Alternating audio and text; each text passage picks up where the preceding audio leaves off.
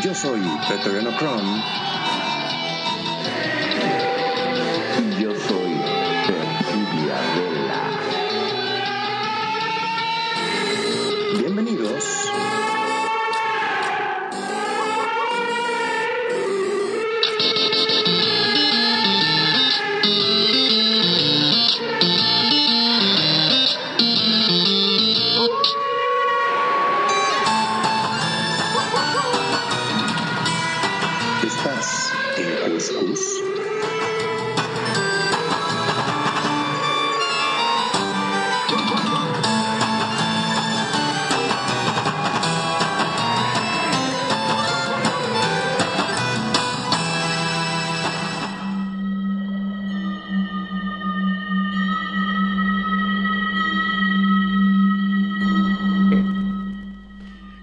Noches amigos, bienvenidos a su programa paranormal, El Cuscus.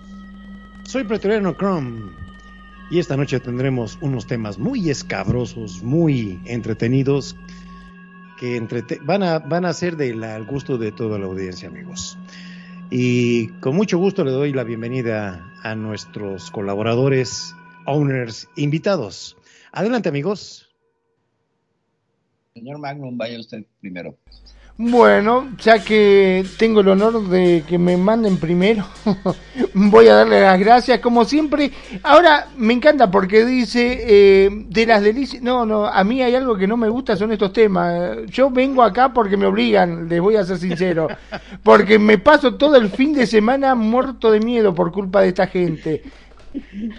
No, no, no, me voy a quejar en cualquier momento. Juicio, le vamos a meter juicio a todo, porque no doy más. Mm, mm, Vivo muerto de miedo desde que empezamos, arrancamos los viernes con este programa. Venga. Estimada Perfi.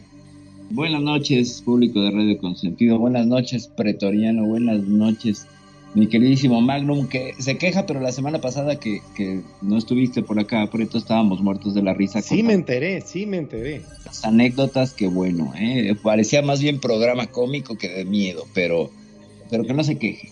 Y- Es nuestro Bueno, bueno, pero por Es eso, porque estaba, lo estaba contando yo y indudablemente era cómico, no, no podía haber sido de miedo jamás. Exacto. Pero, pero bueno, es que también tiene ese otro lado. Yo creo que cuando tienes miedo también correr hacia lo cómico es, es una salida. Eh, y bueno, pues mi queridísimo Preto presenta a la invitada del día.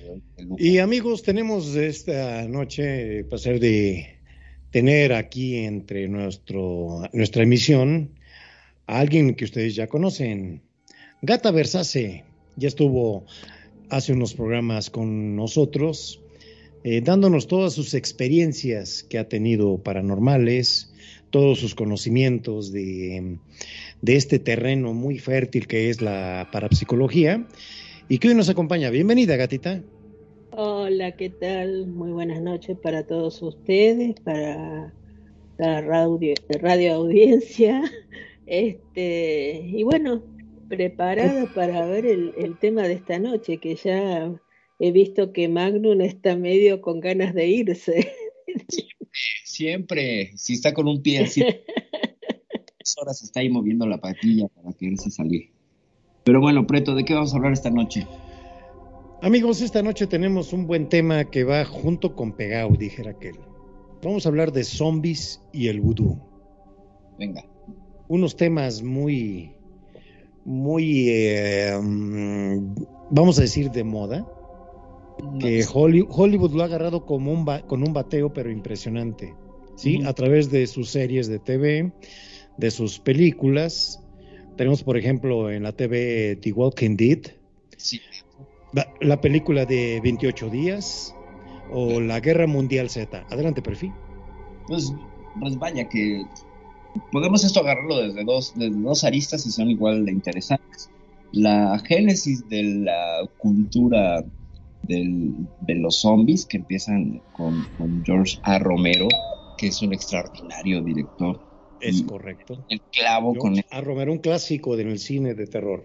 así, con estas sagas de películas de muertos vivientes, de, de- de Living Dead. Y por otro lado, pues la cuestión de la zombificación eh, vudú.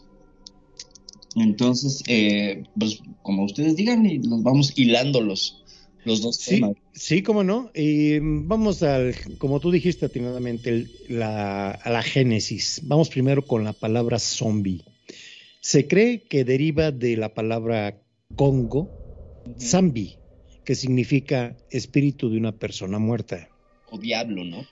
O, eh, exactamente. En su mayor parte, mm, eh, las historias de muertos vivientes siempre han sido relegadas a Haití, el país de Haití, ¿verdad?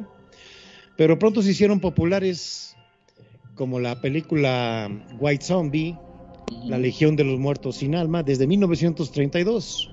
Sí. Y eh, el, el, clásico de culto más conocido que es La Noche de los Muertos Vivientes, en 1968. Adelante, perfil.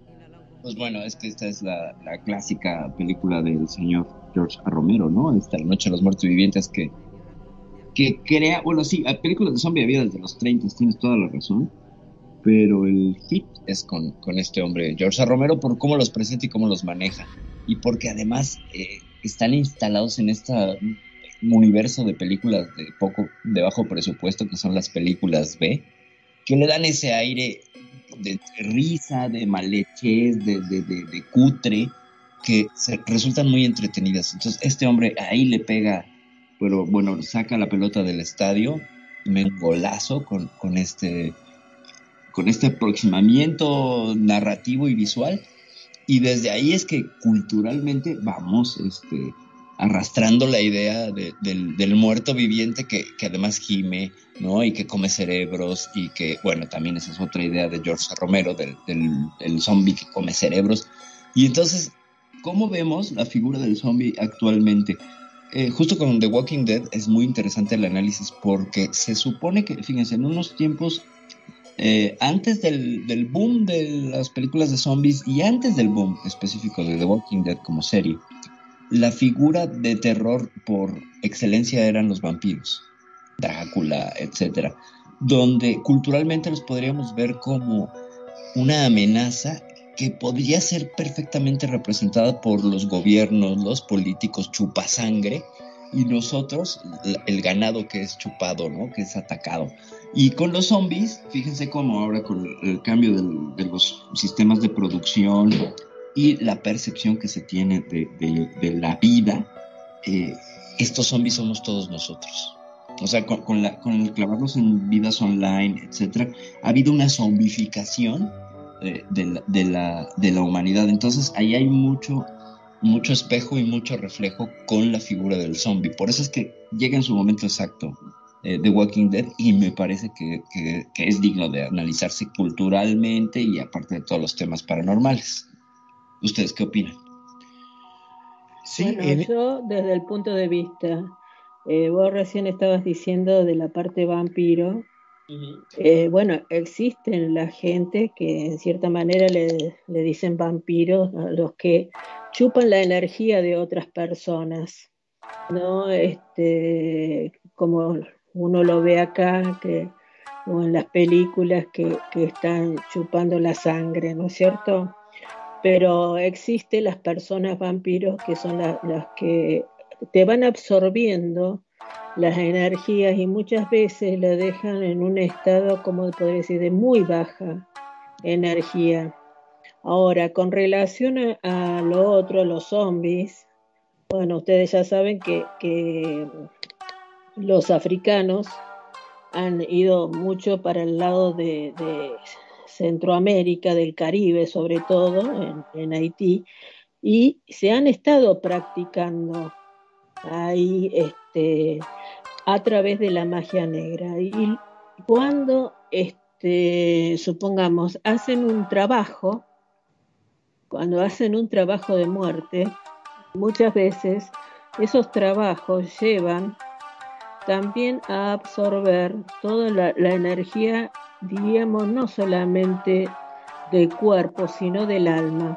O sea, que en cierta manera este, los brujos o las personas que están a cargo de hacer eso, este, los van absorbiendo y le van dando cosas como para que no terminen de morir, queden en suspenso.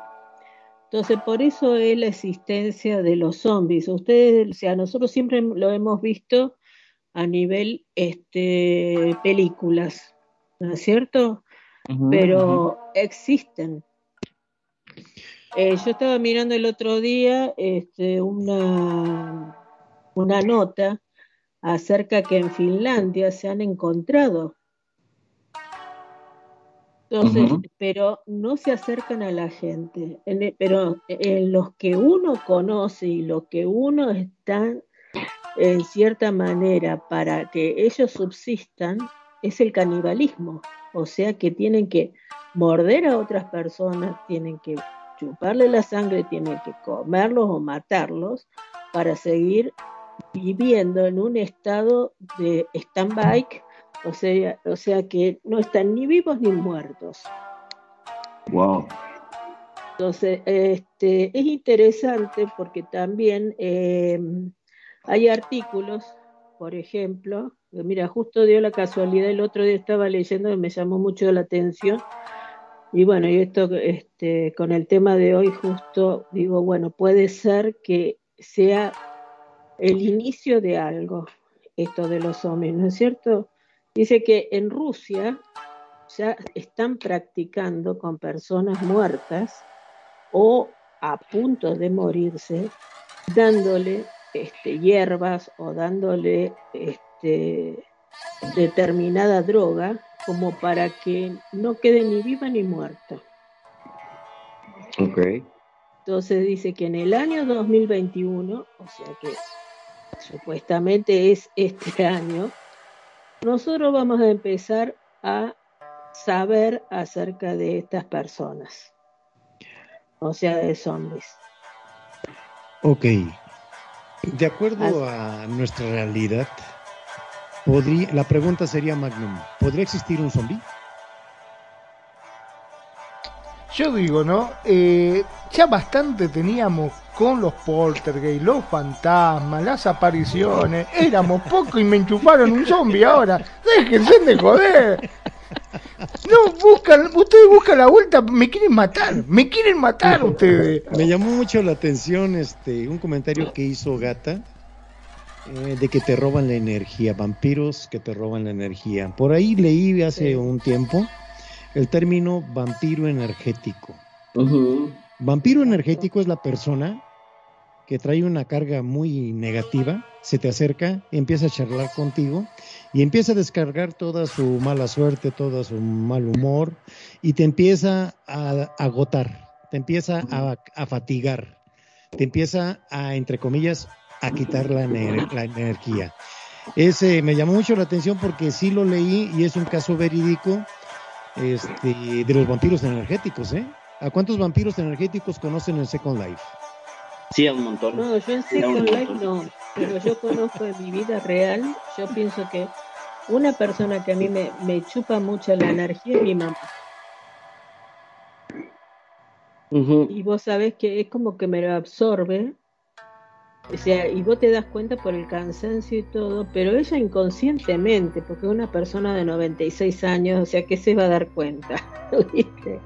Pero, este, pero es como que, que, que necesita un poco de, de energía ante un cuerpo que está ya muy, muy viejito y con un montón de problemas, entonces como para seguir subsistiendo.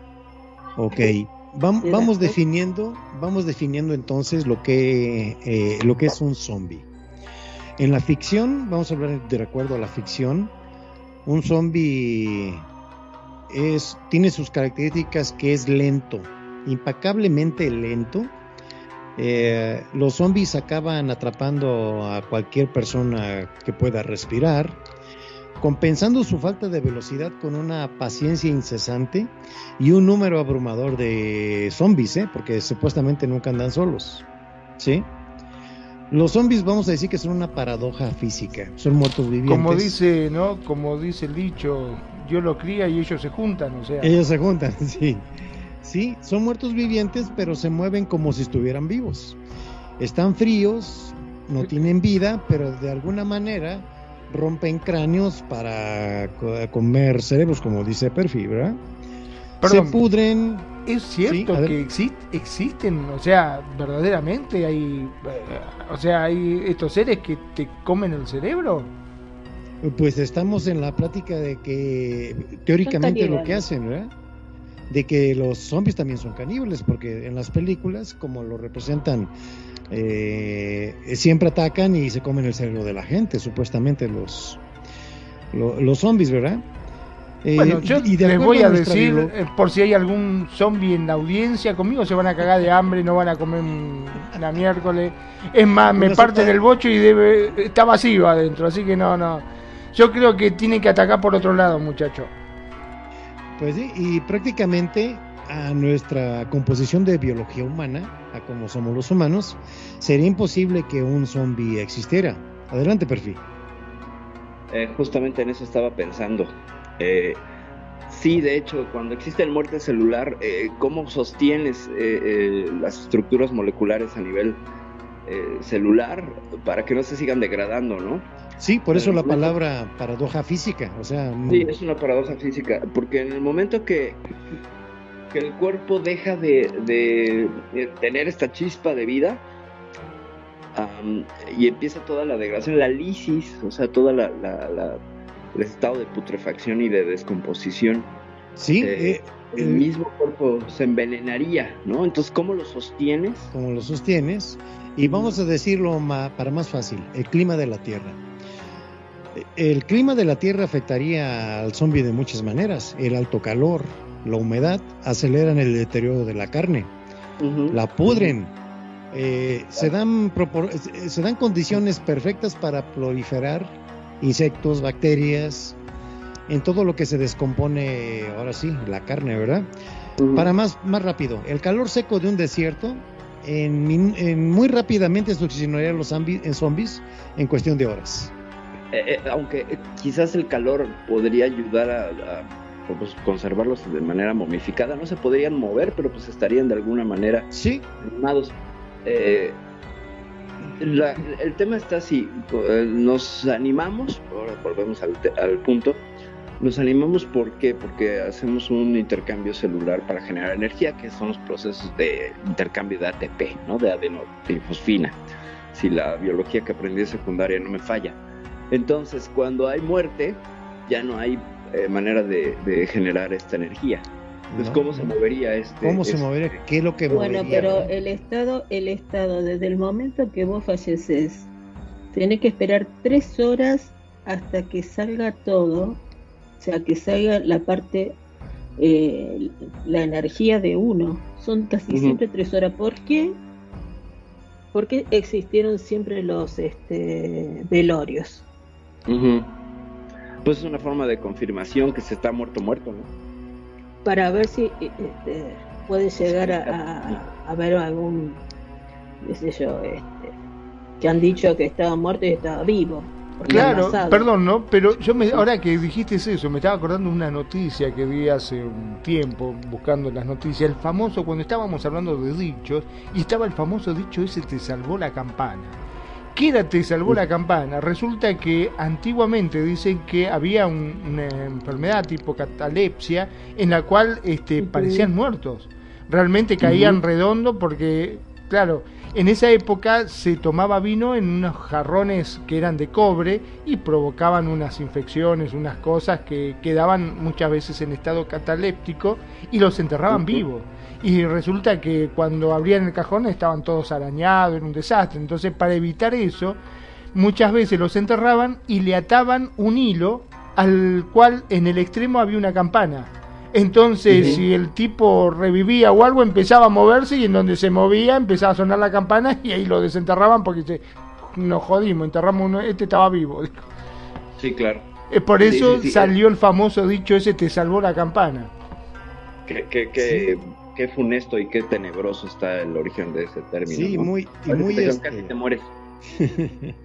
no, pero este, vos estabas diciendo de la, de, bueno, ya estamos pasando un, un tema más, este, más este, de descomposición del cuerpo. Cuando esto, esto es en la vida real. Esto le pasó a la hermana de mi abuelo, Ok.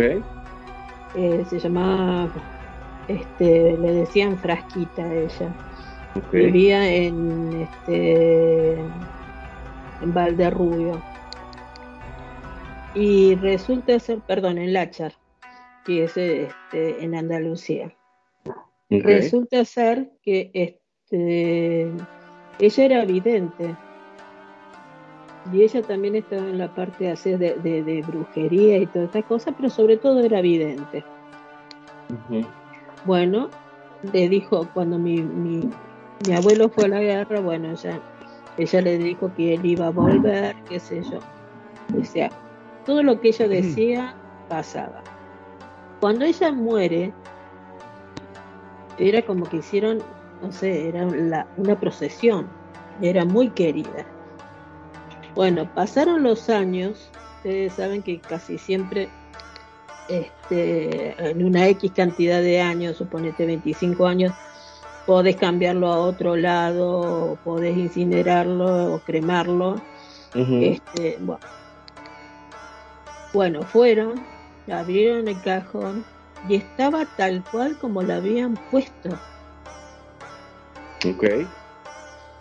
Dice que este, hicieron igual, igual, no te, era como que estuviera dormida.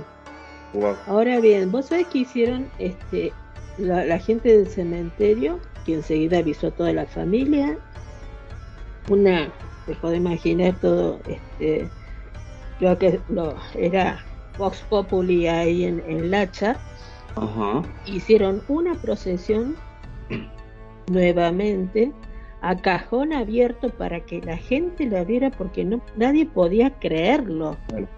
Claro. Wow. Wow. Entonces, por eso, por eso, este, en cierta manera, o sea, eh, yo no sé cómo, o sea, este estilo de manifestaciones, cómo se puede llegar a llamar. Hay Este, algunos casos. totalmente distinto. Pero en el caso, por ejemplo, de, de, de los zombies, eso ya es, son hechos trabajos. Eh, sí. cuando o sea ustedes han visto bueno, yo he visto yo he hecho un estudio antropológico acá en, en un curso que, que estaba haciendo acá en, en Córdoba acerca de todo para psicólogos este videntes este brujos brujas y todo bueno. y ellos trabajaban algunos trabajaban con con muñecos. Y eso es lo que hacen, y eso es lo que hacían, o lo que llegan, todavía hacen, este, en Haití, pero a mayor escala, con un conocimiento más elevado, porque tiene que tener este, un conocimiento muy elevado para hacer ese estilo de cosas, y aparte tienen este, la protección de varios dioses. Ujú. Yo no sabía eso. Los loas. Bueno, entonces, o sea, este, hay uno que se llama Petro, así que me acuerdo. Yo en culpa Ok. tengo. No es Preto, es Petro, este, Ah, bueno. este, pero es este, es muy interesante o sea, el tema de decir, ¿por qué llegan a eso? Por las cosas que le hacen este, los brujos. Es magia negra, o sea, pesada, diríamos. El- Vos te das el- cuenta, perdón. Magnus, vos- vos sabés que en Argentina vos viste cuando uno se levanta de la cama que vos decís, ay, voy media zombie, que te va llevando las cosas por delante. No sé si sentiste alguna vez Exactamente, sí, sí, sí. Eh, más, eh, a mí me ha pasado, yo más de una vez lo he dicho, inclusive. Este, la verdad que parezco un zombie, me llevo todo puesto. Y ni hablar si le pegas con el dedo chiquito al, a la mesita de luz, te- ahí te, te despertás de golpe, mira. Se te van los zombies. Bueno, eso es lo que nosotros sentimos, o sea, lo que sientan, supuestamente sentirían esas personas cuando, cuando uno va y está en un estado alfa. Ujú. que te vas golpeando y no te vas dando cuenta. Sí, sí, sí, sí, coincido. sí. Así que este, no, Entonces digamos que son personas que están vivas, pero que eh, están eh, en un estado de inconsciencia. Ajá. Aquí habría que ahondar, porque vamos a abrir una paraguas, una ventana aquí, un paréntesis muy grande y muy, muy interesante con todo lo que sería pues la religión del buduismo, eh, ver sus raíces, de dónde viene, etcétera, y cómo es que los, los Bokor o los, o los Unan, o no, se llaman Ungan, eh, que serían estos sacerdotes de esta religión, ah, ejecutan este proceso de zombificación y cómo es que tiene varias miradas. O sea, lo podemos ver desde la ciencia y podemos también intentar eh, mirarlo desde, desde la tradición y desde la espiritualidad haitiana, que es muy interesante porque ahí habría que conocer un poquito de la historia de Haití para entender cómo se fueron transformando estas creencias y, se fue creando lo que ahora tenemos de percepción de este médico brujo vudú que, que va y, y- crea una serie de esclavos, ¿no? Porque además hay una raíz ahí económica muy interesante,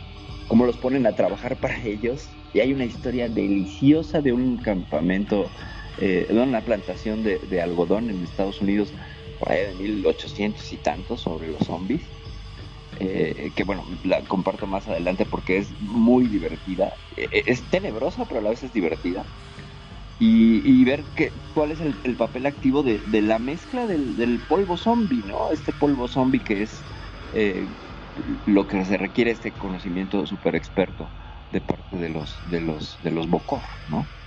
Y cómo es que viene, además, porque no es de que se le cante y diga yo te voy a convertir en zombie, no, tiene todo un rito y un proceso. Puede Sí, ser, perdón, no. que haya este, en África, que haya leído que existía en una aldea un pueblo zombie. No, eh, África trajo lo que es este lo que es el vudú, que es parte muy importante para que, que existan los zombies. Porque eso es todo este o sea, todo todo magia. Ellos siempre se han manejado con mucha magia África. No Eh, es- creo viene- que haya, no creo que haya ahí. Ok, nada más para apuntalar eh, la idea de, de lo que es un zombie. Eh, hacemos mención también de los efectos que puede tener eh, los rayos ultravioleta en ellos, Los vientos, la lluvia, el granizo, eh, respecto a su locomoción. ¿sí? Ajá. En los humanos es posible la locomoción por los músculos, los tendones, el esqueleto y demás partes, ¿verdad? Cuando una de estas partes falla, pues es imposible apenas movernos, ¿sí? Claro.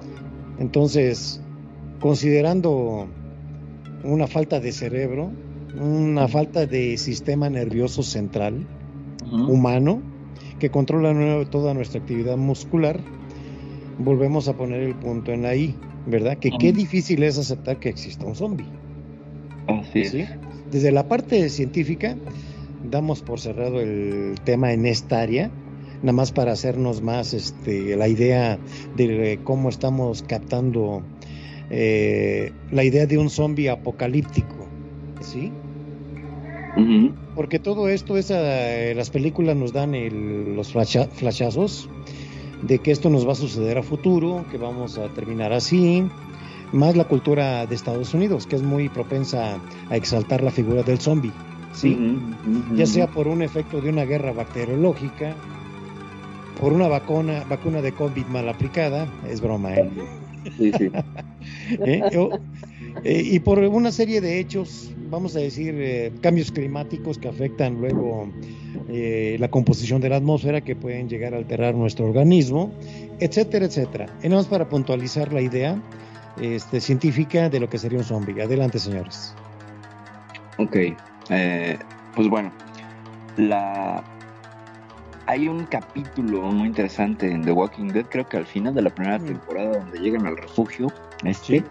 Y explican, ¿no? Cómo todo es una chispa, que, se vuelve a encender una chispa energética a nivel eh, motriz, es decir, a nivel sistema nervioso vegetativo. Y eso es lo que los anima. Entonces son en realidad eh, eh, pues una suerte de entidad sin conciencia, pero con una apetencia instintiva y una capacidad para, para moverse, eh, para arrastrarse, la cual sí puedes encontrar en algunos organismos, como por ejemplo algunas lombrices o algunos este, de estos lombrices planarias, etcétera, donde, donde su sistema nervioso es tan, pero tan primitivo que en realidad pues solo viven para desplazarse, comer y defecar, ¿no? Entonces hay una similitud allí con el, con el zombie. Eh, es decir, esta, esta persona muere de alguna manera, detienen el proceso de lisis e infección y permiten que, que, el, que se reactive esta chispa a nivel cerebro, eh, columna vertebral y resto de terminaciones nerviosas a través de, creo que es un virus o no sé qué es lo que les, lo que les Ahora yo les hago, yo les hago una pregunta.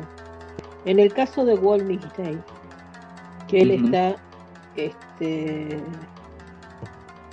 que supuestamente, no sé si dentro de, creo que de 20 años, creo que, le van a volver a dar vida. En ese caso, él volvería, no creo que sea humano porque murió. Claro. O sea, él volvería siendo zombie. Sí, sí, sí, sí. Es que pierdes tu categoría humana. Lo, que, lo que te hace humano lo pierdes, que sería parte de ello la chispa de vida eh, en general, ¿no? O sea, que envuelve una serie de sistemas respiratorio, sanguíneo, etcétera. En teoría un zombie no le, no, no le, no le funcionaría el corazón. Eh, sería como una suerte de, de armatoste, de, estructura eh, ósea que se mueve a través de, como un títere, pues. ¿Y qué lo movería? Que, pues se supone que lo mueven impulsos eléctricos. Mm. ese, se supone que es como la, la, la... Mira, para, voy a tratar de explicarme. De alguna manera, lo único que se preserva en estos zombies es la capacidad motora y la capacidad de, de y la, el impulso, bueno, el instinto de alimentarse, aunque no se alimenten, aunque este alimento no los nutra, porque ya no funciona el sistema digestivo. O sea, aunque muerden y comen y todo eso, ahí habría un agujero de guion. Aquí estaremos encontrando un agujero de guion porque según esta idea solamente están animados músculos y huesos y este instinto de comer y todo, pero hasta ahí y bueno, de alguna manera medio ven para orientarse, pero pues también ven las lombrices y no tienen ojos, ¿me explico? O sea, como que a ese nivel quedan reducidos.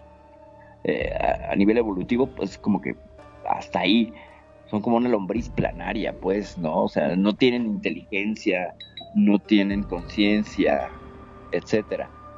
Habría alguna como involución, según la teoría de, lo que es Walking Dead, ¿no?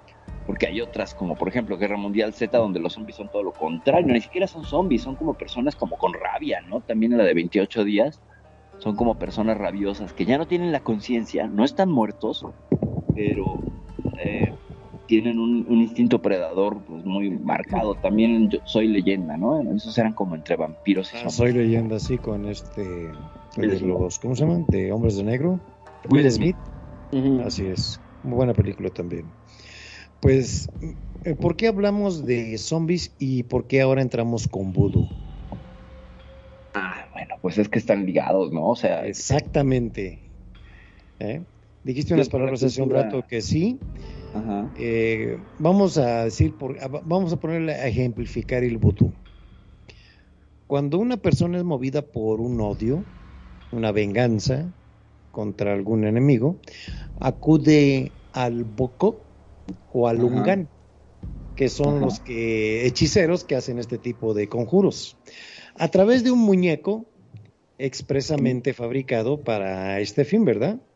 Eh, el boco, por previo pago, atraviesa el muñeco con una aguja, al tiempo que recita conjuros, eh, y ahí entra como que dice lo supersticioso. Esto Ajá. va a producir una enfermedad ah, o también un ataque o la muerte a distancia, mágicamente por transferencia a la persona odiada, que es representada por un muñeco de cera O, o Wanga. o wanga.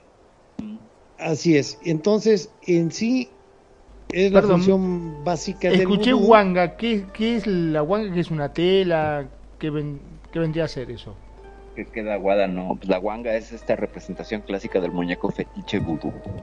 O sea, Claro, pero tiene que tener una ropa de la persona que le van a hacer el daño. eh, Ah, sí, Porque ya veo que nos escuchan y cualquiera hace un muñeco, ¿viste? claro. Pero, tiene fíjate, que fíjate, ser ahí- la ahí- persona, Ajá.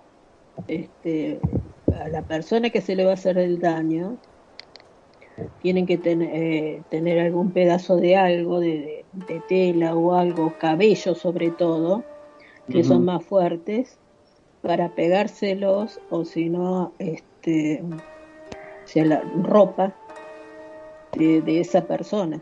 Y esto ya Ah. entra en lo que es magia negra, ¿eh? Sí, Sí, y, creo que también tendría su otro lado, ¿no? O sea, por, por eso aquí sería, es que es muy interesante todo el asunto del, del vudú, porque hay que entender mucho su- la religión vuduística, ¿no?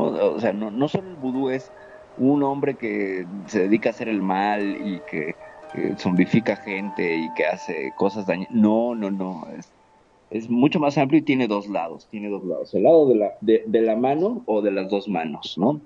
El, el, el Lungan que maneja una mano es el que estaría en el camino de la luz, eh, que hace cosas por el beneficio de su comunidad. Y, y es como una suerte de chamán, de guía. Y estaría el Lungan o Bokor que utiliza las dos manos. Y entonces el que utiliza las dos manos es el que estaría en contacto con todos los Loas. eh, los Loas y los Guedes, que son pues como la- las entidades eh, divinas que van a indicarle qué tiene que hacer. O sea, él es un, una suerte de, de operador, pero hay una cuestión más alta que le dice. Por eso no es alguien que obra por su propio beneficio, aunque hay un- algunos que se han logrado como sacudir esta idea y sí lo hacen por, por beneficios egoicos, etcétera. Entonces, eh, y es muy curioso porque fíjate como el camino de la mano izquierda, que sería el satanismo, entendido en, el, marco del, de lo judeocristiano, habla de una mano, ¿no? La mano izquierda, el que, el con la mano izquierda, el que anda por todo el camino de, lo que sería eh, el culto a Satán, a Belcebú, etcétera, y acá se llama, es el uso de las dos manos. Entonces, de, de entrada, eh, hay, que, hay, que, hay que precisar esto, ¿no? Con los, con Ungan y los Bokor. ¿Qué opinas de todo este avance en la plática Magnum? Sí, la verdad que bastante, bastante curioso, ¿no? Todo esto. Eh, si bien yo les voy a ser sincero, pensé que el vudú era eh, aquella chimera que te daba Linden. Aquí en Second Life. Yo más de una vez me lo había instalado y... La que no te deja entrar algunos, algunas, Claro, algunas si, vos tenías alter no te dejaba entrar, el vudú de miércoles ese yo lo odiaba por eso, pero no sabía que también Exacto. Te hacía No, comer cerebro y cosas por el estilo y te hacían un muñeco. Ahora entiendo por qué cuando eh, yo me lo había comprado, esa chimera vudú, me acuerdo, te daban un muñequito con unos alfileres puestos. Y yo digo, ¿qué miércoles es este muñeco? No entendía mucho. Bueno, pero para los haitianos, por ejemplo, el vudú es una religión, sí. lo mismo que el umbanda, en la ¿Sí? zona de, de, supongamos, de, de Uruguay. Y les impone mucho miedo, ¿eh? Terror. Es que son muy fuertes, ese es el problema. Las personas que, te- que te trabajan eso ya sería lo, lo máximo que sería dentro de lo que es este, la brujería. O las personas que te hacen trabajos a niveles mucho más altos, mucho más elevados. Sí, ya, ya son temas muy fuertes aquí, este, en este tema, por eso lo tratamos muy leve, no entrándonos mucho, simplemente para tener un mosaico de conocimiento, ¿verdad? De las referencias que tenemos de las corrientes que ahora nos inundan, ¿sí? de las brujas, de los fantasmas, de los zombies. Eh, bien, hay, que, hay que tener un poquito de conocimiento de dónde vienen, de que por qué se hacen, ¿no? Y cuál es la tendencia que va a tener la gente con esta... No son enseñanzas, simplemente son herencias de prácticas muy viejas, ¿eh? porque no son nuevas. sin embargo, eh, siguen vigentes interrumpo un cachito, eh, ahora que estamos hablando de estas prácticas del vudú y todo esto, vos sabés que eh, yo he contado, vivo frente a la costa, al mar, y en cierta época, no te sabría decir bien en qué época, este, a veces en la playa, ahí se encuentran velas, comidas, este, ropa, y más de una vez me dijeron, no te vayas a acercar a eso, que es un trabajo que le están haciendo a alguien o un vudú. No, es este, si es en febrero, el 2 de febrero, la Yemanjá. Es la, sería que los pescadores le dan gracias a la Yemanjá o a la diosa del mar, este, dejándole, este, supongamos, bandejas con flores o con velas. Eso es lo, lo que hacen. Casi, casi siempre lo hacen los pescadores eso. Son ofrendas. Ofrendas al mar. Ofrendas al mar, sí, a la Yemanjá. Es el 2 de febrero. ¿Qué tal mi ambientación, perdón, eh? No sé si se oye, pero aquí hay puros truenos ahorita. Sí. Ah, sí, sí, acá también. Bien de terror, eh, bien terrorífico. El terror, justo, el terror natural de terror natural. Pero puede eh, ser que hayan también que hagan algunos trabajos malos porque por ahí se ven huesos y cosas así, no sé, en, en la playa que lo dejen ahí escondidito con unas velas negras, un, unas cosas medio raras.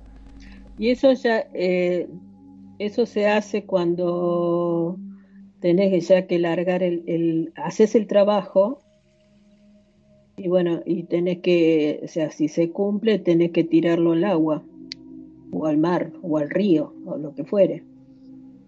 Este, pero si no, viste, a veces te lo dejan y bueno, y el, el, mar te lo trae de vuelta, porque vos lo tiras para, o sea, hacia adentro y muchas veces te, te lo trae. Y con huesos también, lo que pasa es que ahí están trabajando con San la Muerte. No sé, pero te digo que es bastante feo. Este, a veces uno va por la plaza y encontrás ahí ropa y uy, alguien se olvidó. Y cuando mirás así, ves que hay velas, hay cosas ahí, este, como huesos, qué sé yo, que miércoles hay. me llama la atención el tipo de vela, ¿viste? Entonces, no bueno, no, nada. no, no, no, yo no toco nada. Sigo, sabes que justo yo voy a tocar.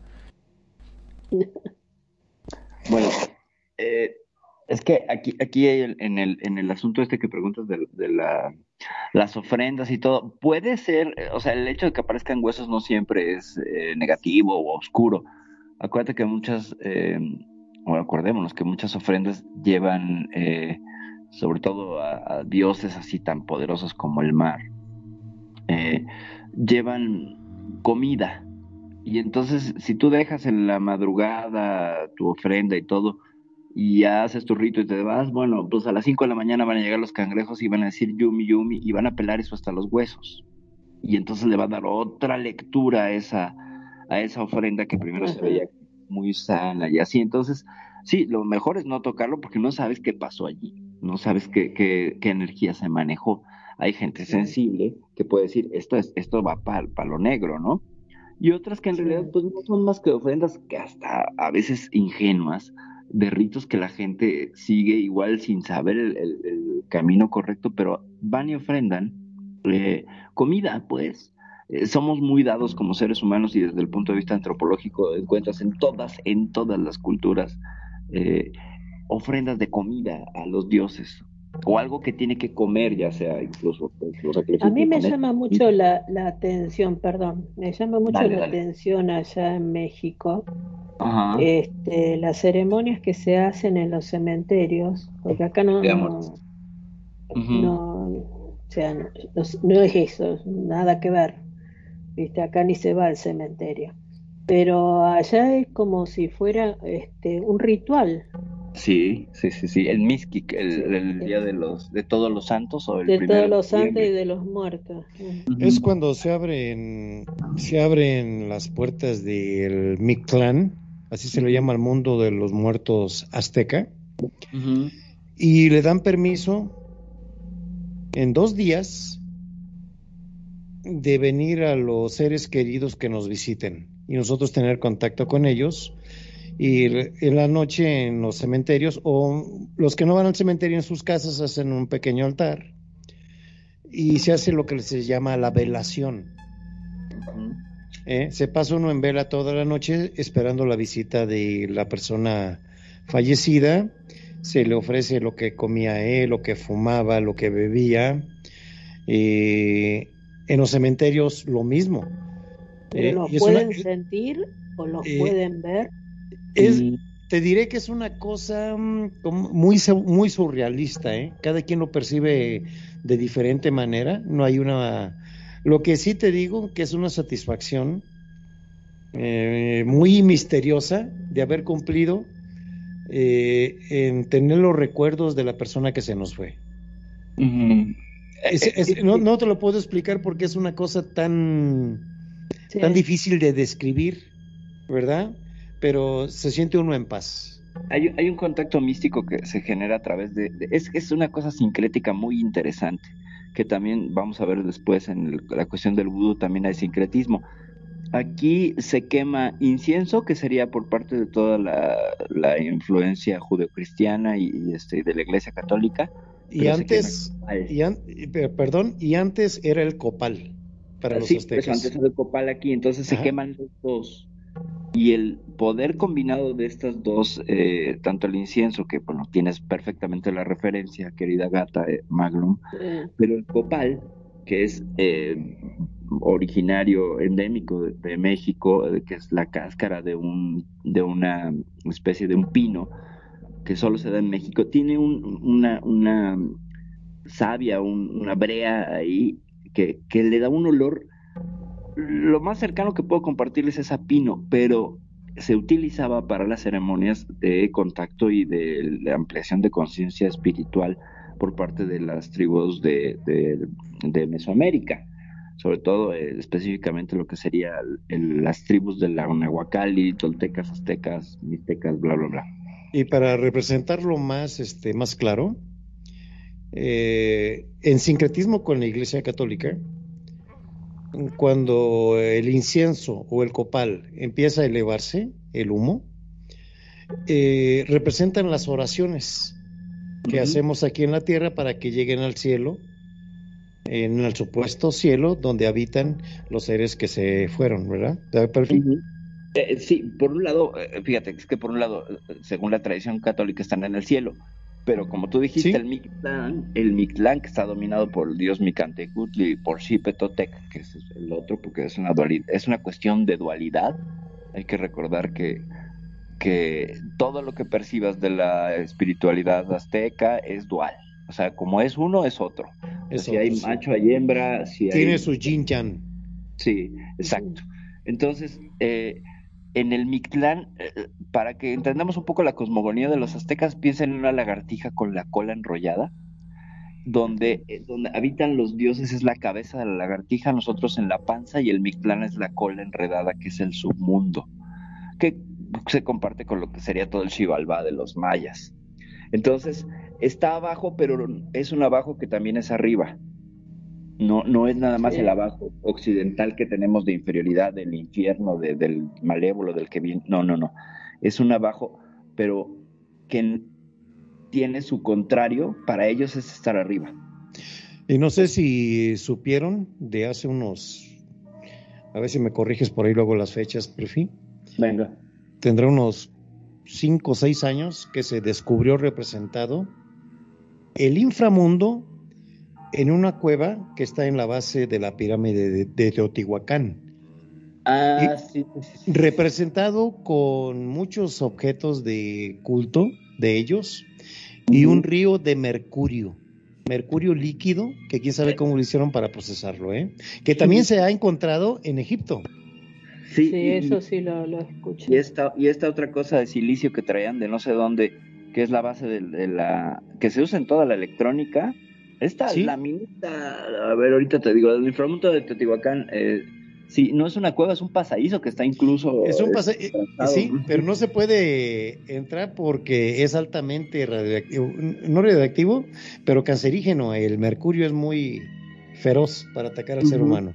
O sea, con pura robótica han hecho los estudios y descubrieron que está representado el universo, el mundo interior de los aztecas, dentro de una recámara, un, un pasillo, como dice Perfil, eh, y está intacto, ¿eh? Igual descubrieron en Egipto, repito.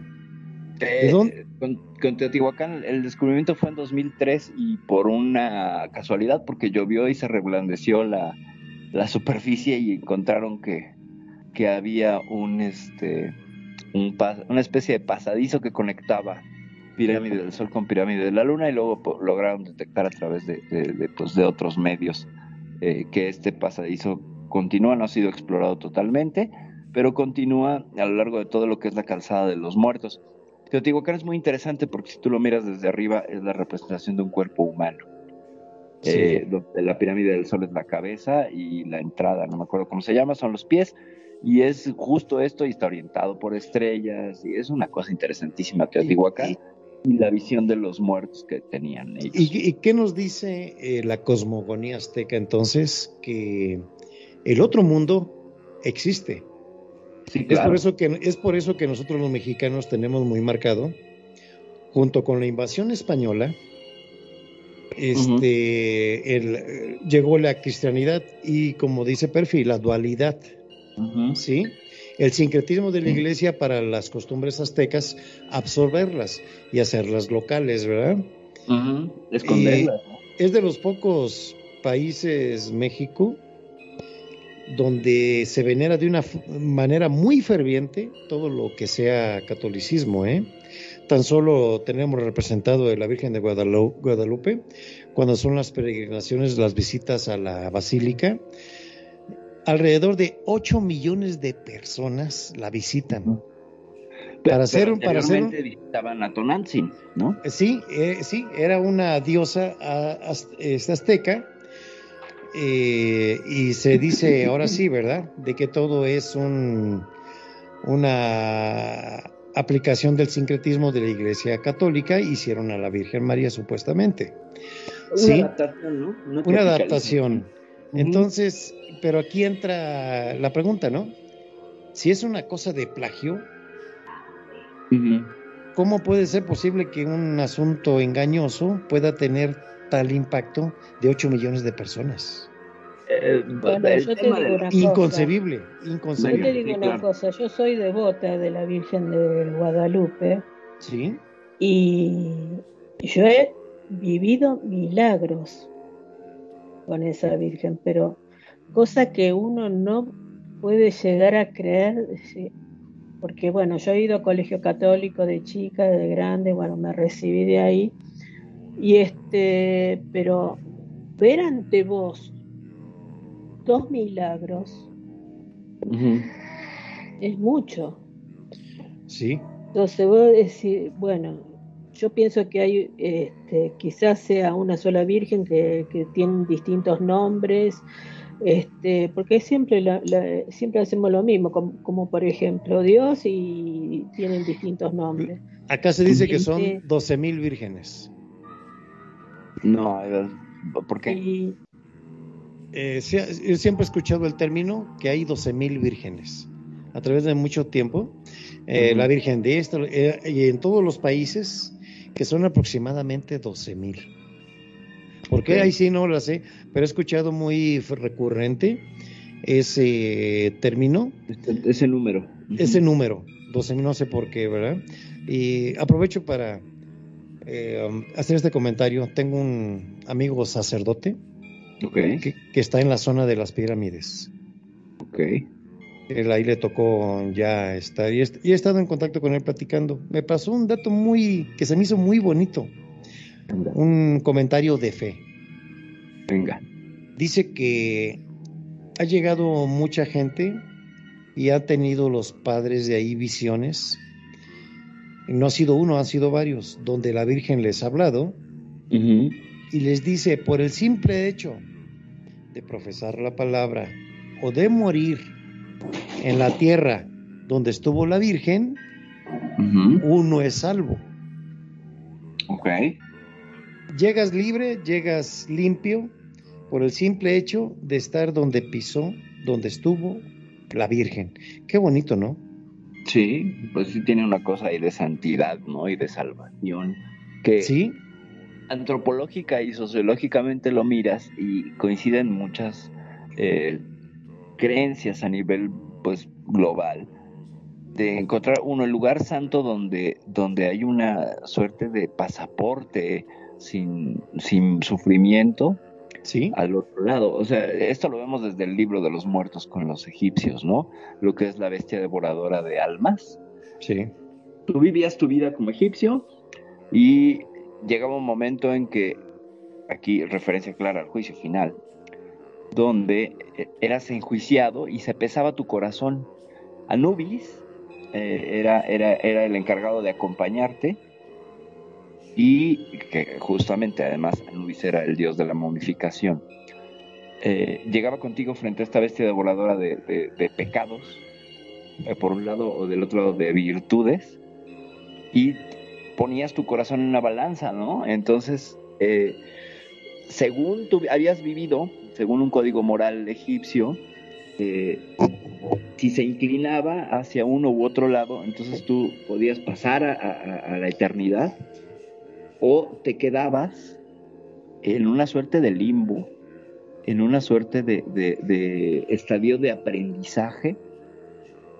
Y eh, que, que es que es muy curioso cómo te remite y, y lo ves eh, después en otros ritos como existe un limbo, como existe después un lugar donde serás juzgado por tus pecados, por cómo te has portado, etcétera, ¿no? Bueno, eh, pero eh, seguimos, eh, cada cosa es un misterio, ¿no es cierto? Y seguimos este, enlazándonos con otros misterios. Sí. Por ejemplo, este, vos estás con el, con el tema ese. Cuando se hace la regresión o cuando reencarnamos nosotros, empezamos de cero. Ajá. O sea que, que nosotros en sí, lo que nosotros nos lle- lo llevamos en estos momentos de acá, ya después ya puede este, aparecer una milésima parte de, de memoria este, de lo que hemos sido. Ujú. Ujú. Entonces, una cosa, viste, te das cuenta que se va enlazando con otra cosa. Sí, claro. Sí, Entonces, es que- digo, ¿y a dónde? O sea, somos energía, fue, llegamos, estamos allá, y después que si volvemos acá, es como que, que hacen cero en cuenta y vuelve, volvemos, o sea, este, limpios, o sea que Ajá. eh, sin, sin, haber, eh, sin habernos acordado absolutamente nada de nada. aunque hay quien sí se acuerda. Eh, se supone, se supone, y esto eh, creo que viene de, cuestiones de registros akáshicos y así, que hay un borrado electromagnético de la memoria en el alma cuando va a ser puesta en un nuevo recipiente. Si es que esta alma pues ya está en un camino de, de aprendizaje porque supone que vienes acá a aprender y llega un momento en que ya pasas, eh, vamos a usar un poco aquí de la eh, religión budista, que no es religión, es una religión no, no, este, no teocrática, pero 108 veces reencarnas, ¿no? 108 veces fuiste mineral, 108 veces fuiste vegetal, 108 veces animal, 108 veces humano. Y una vez que acaba tu proceso de 108 reencarnaciones humanas, pasas a reencarnar 108 veces en Deva. Y un Deva sería pues Jesucristo, un Mahoma, un iniciado, ¿no? O sea, 108 veces vas a ser maestro espiritual, bla, bla. Pero de todas estas, vas obteniendo y vas arrastrando una, como dices tú, una partícula de memoria. Luego entonces hay una conexión. Y fíjate qué, pero qué bonito. Eh, necesitamos de minerales y los minerales habitan en nuestro cuerpo para que podamos sobrevivir. O sea, básicamente a nivel celular es un intercambio de minerales y de pequeñas cantidades de minerales. Después, requerimos el, del sol para poder existir como si fuéramos las plantas. Y ya ni hablemos de las referencias hacia animales, ¿no? O sea, tenemos mucho de animales.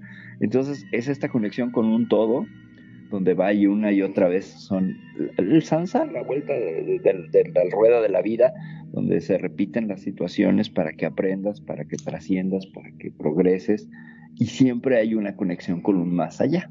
Y un más allá en el que puedes estar un tiempo y luego decides regresar, ¿no? ahí nos ponemos mucho más cósmicos y metafísicos.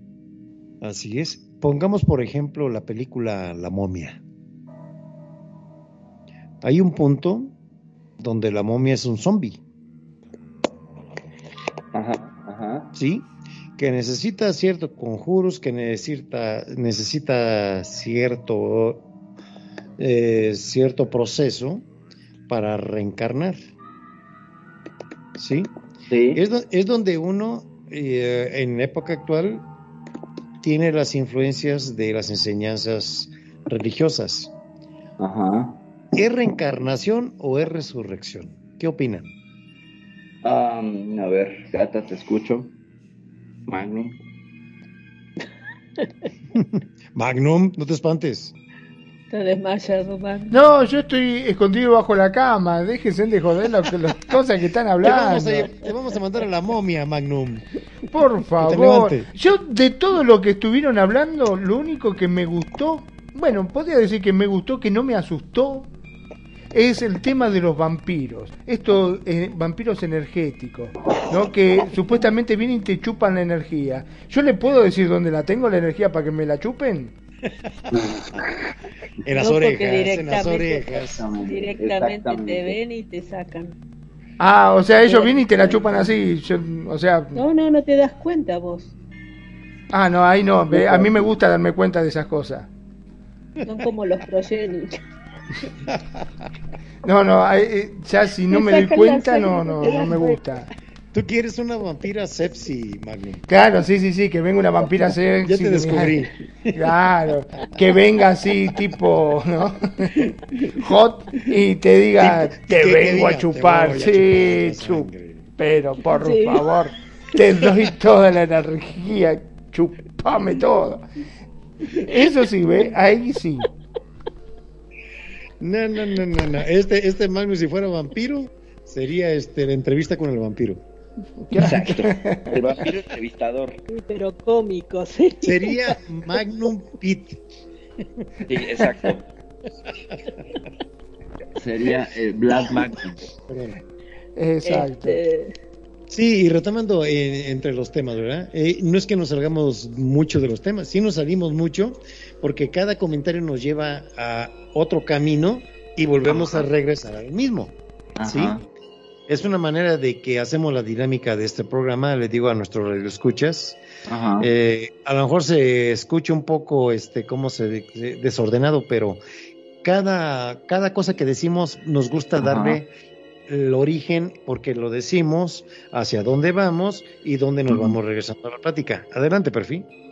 Pues eh, respondiendo a este asunto de resurrección o reencarnación, la resurrección es revivir, levantarte de entre los muertos y ascender sin posibilidad de regreso, porque te pasas a otro estado, ¿no? Y la reencarnación es volver a encarnar en este plano eh, de esta tercera dimensión eh, una y otra vez. ¿no? O sea, no hay una ascensión, la resurrección asciende y ya no regresa, porque creo que reencarnas hasta que después eh, entras en resurrección, que sería este salto hacia lo deva, como dirían los, los budistas. Y allá tendrás tus 108 resurrecciones, ¿no? Pero ya es otra cosa. ¿Cuántas? 108 según la rueda del Sansar, según los, los budistas, son 108. Yo supuestamente sabía de 13. De 3. decía, me faltan, me faltan 3 a mí, nada más. Eh, eh, no, pero, y bueno, pero con el mismo tema, volvemos para la parte de vudú. Sí. Para la parte de zombie. Y bueno, y vos date cuenta que caemos en lo mismo. Sí caemos en el tema de, del vudú.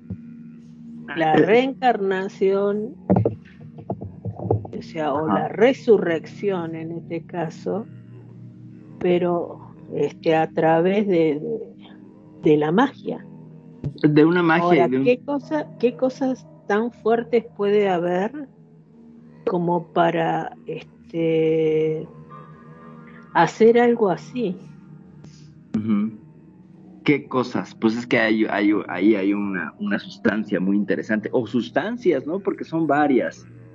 Eh, según se ha analizado el polvo zombie, que este ya ha podido ser este, pues procesado a través de, de, métodos científicos y podemos saber la composición del polvo zombie, más o menos, porque variará de región en región y del estilo que tenga cada ungan, ¿no? O, bocor, porque ahí sí ya es como la magia tiene su sabor, ¿no? Eh, cada quien interpreta los rituales y les da, les da su sello, ¿no? Lo cual es, es muy interesante.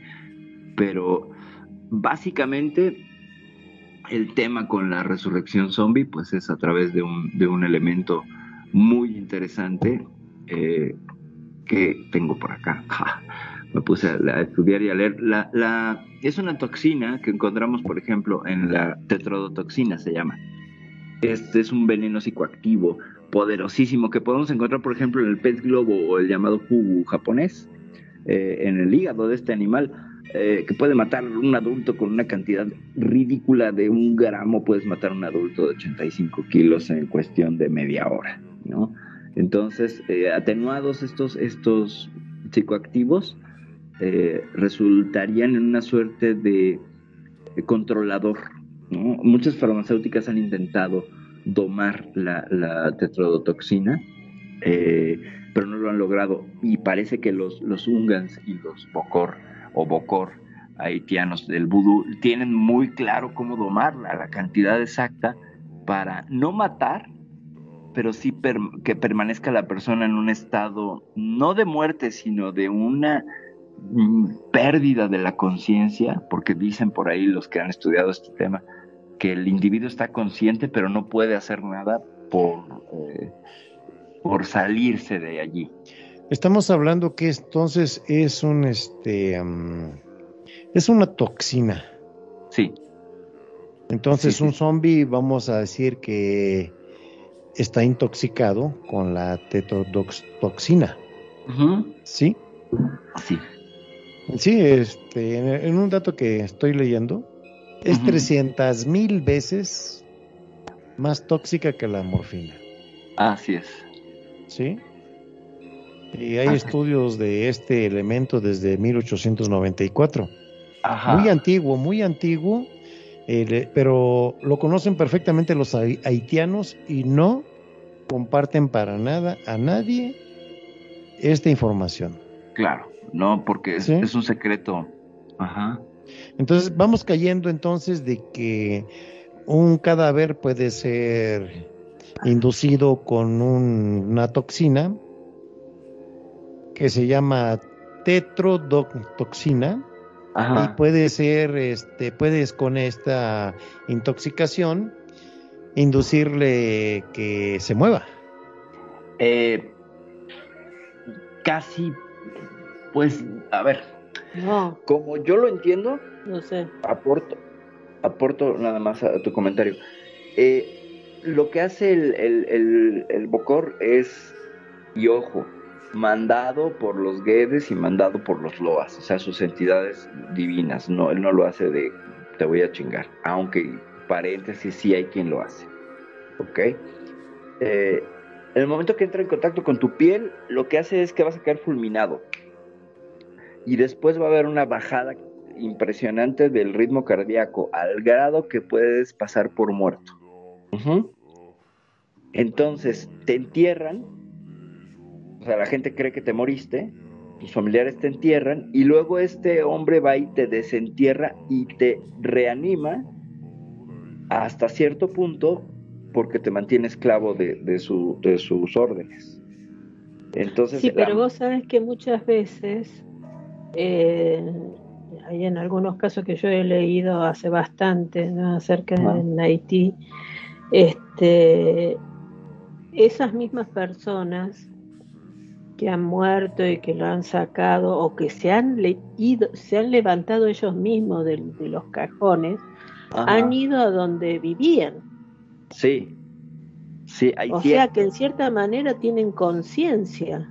Sí, la conciencia permanece. Eh, y eso es lo que lo hace terrible, porque tú estás consciente, pero no puedes. Eh, bien lo decías, con ese estado zombie que te acabas de levantar, sabes quién eres, qué tienes que hacer, que tienes que bañar, ir a trabajar, pero el cuerpo no te responde, ¿no? A veces si ahí vas, entonces te das con la esquina del mueble, lo cual creo que para una guerra zombie no necesitamos escopetas, sino burós para atacarlos, para que se peguen en los pies y salgan de ese estado zombie. Pero la cosa es que si hay conciencia, si hay un recuerdo, siempre y cuando tomes sal, siempre y cuando comas sal. Y aquí refiero a la historia que les estaba comentando hace rato. Eh, es una historia, la cuento rápido, se supone que en 1897 todavía había algunos remanentes de, plantaciones en el sur de Georgia, en Estados Unidos, y eh, Georgia está pegadita a Luisiana, Luisiana está llena de, tradiciones eh, vudús, aunque es un lugar donde está el creole, donde está toda esta, esta herencia francesa. Y recordemos que, bueno, pues Haití, Haití estuvo dominado por los franceses mucho tiempo, entonces se supone que llegó un, bocor a, a Luisiana y después de ahí se pasó a Georgia y él tenía unos esclavos zombies trabajando para él y convenció a los terratenientes de que pues era gente del campo sencilla que no hablaba y que era así como pues muy tranquilita y los tenía trabajando de sol a sol a, estos zombies y él hinchándose de dinero porque pues ellos no gastaban el dinero, todo se lo entregaban a él. Este hombre estaba casado y sale en algún momento sale de un viaje de negocios y deja a la esposa a cargo. Estaba prohibido que comieran cualquier clase de alimentos. Pero la esposa se apiada de estos muchachos, porque ella no sabía de las artes de su marido, entonces se apiada de ellos, los sube a una carretita y se los lleva al pueblo a comer y les da sal. Y en el momento que entran en contacto con la sal, recuperan parte de la conciencia. Y al momento de recuperar la conciencia, enfurecen.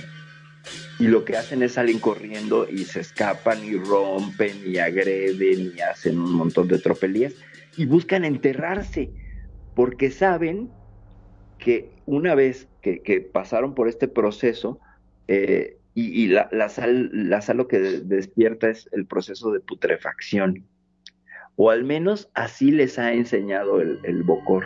Y entonces corren a enterrarse. Eso, eso me parece sencillamente fabuloso porque no es que los muertos se levanten de las tumbas y el zombie emerja, sino que es al revés, es como que se quiere enterrar. Entonces imaginen la escena, ¿no? De perrito cavando para enterrarte porque hay una urgencia de, volver, de volver a ser enterrado. No se sabían ese dato. No, eso no lo sabía, ¿eh? Está bueno, ¿no? Este, bueno. Y bueno, pero también eh, hay animales zombies. sí, sí hay animales zombies. fotografías, este, o sea, por estudios que se han hecho y por cosas que le han hecho a estos animales, que, que bueno, este te das cuenta que también, o sea, pasa lo mismo que, en el ser humano. Eh, es, un poco... Es muy complejo, es muy complejo y yo te digo que es un país que da, en cierta manera, es como que te diera miedo. Haití, sí. Haití tiene cosas muy, muy fuertes y muy oscuras comentario rápido con este asunto de los animales zombies, pues bueno, hace poquillo, ¿no? Unos dos, tres años se puso como de moda los videos de los alces y los venados zombies, ¿no? Sí, sí. Que, incluso, sí, que incluso eh, parece ser que, ya ha habido gente que, comió su carne porque el proceso de incubación de este virus es muy largo entonces, eh, lo que estaban temiendo algunas autoridades forestales en Estados Unidos era, era que, la gente ya hubiera comido carne de estos animales que nos manifiestan síntomas y eh, entonces esto ya hiciera zoonosis y pasara a la especie humana. Esa es la duda que se queda allí, ¿no? Y esto está así como de película de terror y de zombies. Ahora, hay otros ejemplos de zombificación, por ejemplo, la toxoplasmosis eh, en los gatos, es esta suerte de, es un virus súper inteligente que lo que hace es toma de host o de, o de, o de huésped a los ratones y cambia su comportamiento a nivel eh, eh, mental para que el, el, ratón sea menos tímido ante el gato y sea comido por el gato y entonces el virus pueda pasar del ratón al gato, ¿ok? Y en el momento que pasa del ratón al gato eh, puede ser mm, dispersado en la orina del gato. O sea, este virus vive para, para que la para poderse transportar, o sea, su medio de difusión es la orina del gato. Y hace toda esta maniobra este, eh, biológica de controlar al ratón para ser comido. E, es terrible. Y, y, ya nada más para cerrar el comentario, hay un virus, bueno, es un hongo, este es un hongo que afecta a las hormigas. Y una vez que infesta a una hormiga, la hace que se suba a una rama y que se quede quieta allí para que el hongo pueda crecer y entonces el hongo empieza a crecer y le sale por el cerebro, bueno, por la cabeza, emerge el, y, entonces la hormiga sigue viva, la hormiga sigue consciente, pero ya empieza a crecer este hongo y ramifica hasta que la hormiga pues muere eh, desgraciadamente por, por desangramiento. Hay que recordar que los insectos pues tienen hemolinfa y son una especie de bolsa y no tiene un sistema circulatorio. Entonces, si tú ponchas esta bolsa, esta bolsa te desangras, te, vacías, no tiene la capacidad de, cicatrizar. Por eso son tan frágiles, eh, eh, por un lado, los, los insectos. Entonces, a mí me parece terrible estos zombies de la vida real, que ahí están y que los tenemos pues tan cerca, ¿no? Hormigas, gatos, bla, bla. Qué pena, vos sabés qué pena, porque acá en Second Life hay un muchacho haitiano este, que yo he conocido, pero no, yo no me acuerdo muy bien el nombre, porque hace como dos años. Decía que, que yo he estado hablando con él, pero este eh, si yo me acordaba el nombre le hubiera dicho de, que viniera. ¿No se llama Yababa? No, es Yababa, yo tengo un amigo haitiano que creo que se llama Yababa. Eh, no sé si sea el, a ver, revisa tus contactos a lo mejor, aunque lo que yo he platicado con él más bien, arriba de mil. Ok. Bueno, para la próxima buscamos un haitiano. Ah, buscar un haitiano para que venga y nos platique. Claro, o sea, eh, en vivo y en directo. Yo, yo les comparto, la única experiencia que he tenido con haitianos era cuando trabajaba con eh, el alto comisionado de las Naciones Unidas para los Refugiados. Y a mí me tocó el capítulo África, yo era como la, la guía de, de, los africanos que llegaban refugiados aquí a México y les tenía que enseñar a moverse en la ciudad. Y en algún momento los asignaron a una casa de haitianos, ese era el capítulo Caribe y, y Centroamérica. Pues la casa era una casa que estaba bastante bien, pero los haitianos llegaron y la convirtieron en una especie de campamento y tenían telas y cosas y estaban haciendo cerritos y, y, me tocó estar ahí y, hicieron toda una cuestión de un pilar que es donde bajan las energías de sus dioses y, nos invitaron a comer y yo estaba así de, hoy por Dios, ahorita me van a convertir en zombie. Y la verdad es que mis amigos, yo iba con un amigo de Liberia, otro de Nigeria y otro de Somalia y nos miramos a los ojos y dijimos, eh, vamos a la tienda, ahorita regresamos. Y entonces tuvimos 15 minutos en esta pero ya había una, estaba, tenían un caldero en lo que era la, la sala, tenían un caldero. O sea, no es prejuicio ni nada, fue lo que yo vi de estos refugiados, que igual estaban siguiendo sus tradiciones. ¿Qué tal si fueran a querer caldo de perfi? imagínate, no, bueno, no, además imagínate el cuadro, ¿no? Los, mis amigos, el de Liberia, bueno, era como una yocote, ¿no? Y él mismo lo decía, soy tan negro que soy azul. en la noche me decía, voy a abrir los ojos y a sonreír, ¿no? Porque no me vas a ver. Mi amigo de Nigeria, altísimo, fortísimo, así como un orangutancillo. Eh, yo, ojos verdes, blanca, ¿no? Nos veíamos y, ah, y el de Somalia, gordo, así como, parecía un elefantito. Entonces éramos un cuadro y, todos los, los, los, haitianos tienen otro color de piel y son menuditos, son más Entonces, sí, era así como de, mm, nos sentimos incómodos. Pero bueno, ya, cierro el comentario ahí. Eh, no, vos sabés que hablando, de, ahora pasó un poquito la vida real, yo no sé si ustedes recuerdan cuando hubo ese terremoto tan grande en Haití. Claro, sí. Bueno, este, resulta ser que eh, mandaron un SOS para, este, o sea, o para regalar chicos o para poder, o sea, para adoptar, adoptar. Ajá, y sí, sí. Este, yo te digo que yo me había anotado a través de, de una fundación de acá de Argentina, de Buenos Aires, Ajá. y tenía que ir a primero a Puerto Rico y después tenía que ir a, a Haití. Ajá. Entonces, este, o sea, ahí no te decían si quería nena o nene, te daban lo que había porque había muchísimos muertos. Claro. Entonces era, había muchísimos niños solos. Entonces, este, sea, en- entre las eh, cartas en los mails que había en esa época, este, llamamos, o sea, yo llamé por teléfono a, a la gente de Buenos Aires y bueno, ¿cómo hacemos? Porque, o sea, yo tenía previsto ir, sí o sí iba a ir. Entonces, este, dice, la cosa es que no sé si van a dejar entrar a Haití.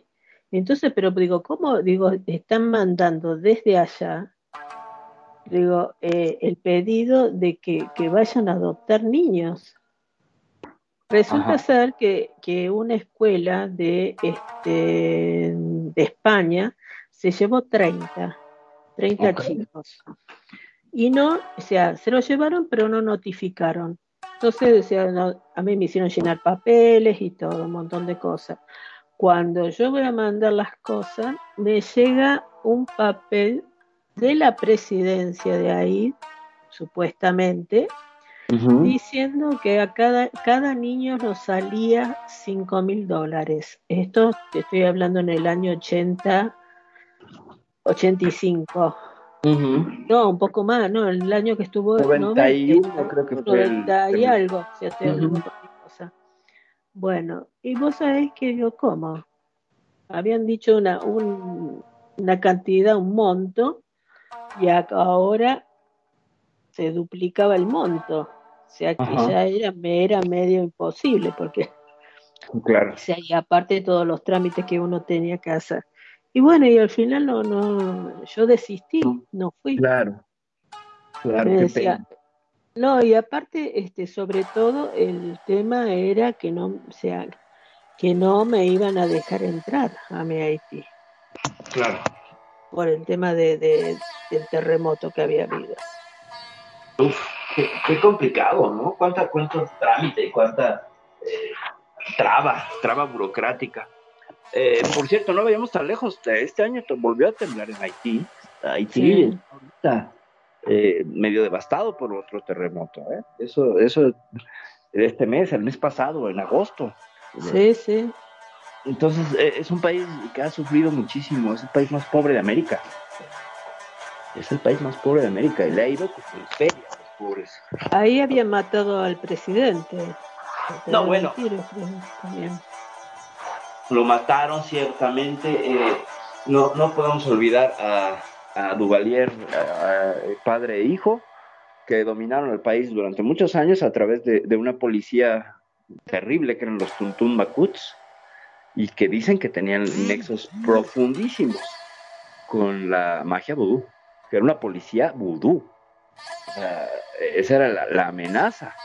Y la, la gente estaba aterrorizada. Y eh, tuvieron 30 años en el poder Sí. eh, los Duvalier, ¿no? Entonces, eh, y eso, y bueno, y la, la misma historia de la, de la liberación de, de Haití eh, de las manos de los franceses es cruenta, está llena de, de, de- de violencia, de, abusos, de, y es un país de, de migrantes de África, de, bueno, no migrantes, no, son esclavos, ¿no? O sea, los trajeron a- contra Sí. su voluntad. Los trajeron de Benin, los trajeron de, de- de muchas partes de, de África, y ahí es que trajeron, pues por supuesto, sus religiones y sus creencias, ¿no?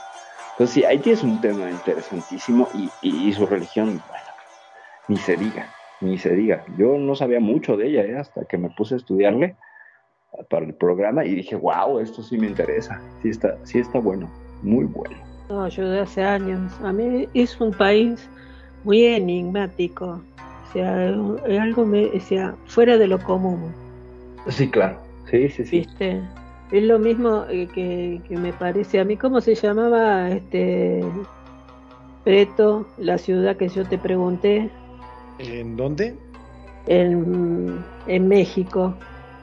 que yo te decía que eh, Catemaco, Catemaco. Catemaco, Catemaco, Catemaco. sí. A mí me habían se hablado, conoce- sí, se conoce porque se le dice la ciudad de los brujos. Cada primer viernes de marzo se hace la reunión anual de los hechiceros más fuertes en México, supuestamente. ¿eh? Y hacen infinidad de ritos a un lado de la laguna, en un cerro llamado del Mono Blanco. Es un lugar muy paradisíaco, muy, muy bonito, ¿eh? Muy bonito. En algún alguna op- oportunidad hace muchos años fui de vacaciones por toda esa zona. Tuve oportunidad de conocerlo. Una experiencia muy bonita en Catemaco. Y luego ya me informé más de que ahí es donde los brujos, bla, bla, bla. El atractivo principal, aparte de la naturaleza, que es hermosa, es la tendencia de la brujería, ¿eh? sí. Sí. Y Sí, supuestamente yo conocí a un, un mexicano, pero hace cuando recién empezaron a salir los celulares acá en, en Argentina, que aparecía el Messenger y todo. Bueno, ahí y él me había nombrado ese, ese lugar. Catemaco. Catemaco, Catemaco. Veracruz. Y él ha ido. Y me, Sí. este, me decía, dice, fíjate, dice, vas a ver qué, qué lindo que es. No tenía todavía computadora, pero bueno, digo, será lindo, qué sé yo. Es un lugar Pero- bellísimo. Es un lugar bellísimo. Yo no conozco Catemaco, Catemaco, pero sí sus inmediaciones que son Sontecomapan eh, y la isla de los monos. Eh, es una isla donde trajeron unos monos eh, resus, me parece, de la India. Y entonces tú, el atractivo turístico es que llegas en una lancha, les arrojas plátanos y se arrojan desde la playa y nadan por el plátano, se regresan y se lo comen. Y son como... ¿Qué bueno, son los hindúes? ¿Los, los, los monos hindúes? No. Sí, los monos hindúes, ajá, se los trajeron para acá y, y proliferaron en la India. Sí, En está muy a gusto ahí. Es una isla Sí, central que está en la laguna. Es un espectáculo muy bonito, y sobre todo porque eh, es una reserva ecológica, o sea, no puedes desembarcar en la isla, solo puedes estar ahí a unos 10, 15 metros del, del- y no te permiten desembarcar, entonces la isla está virgen. Y los Claro. monos han proliferado de una manera bárbara.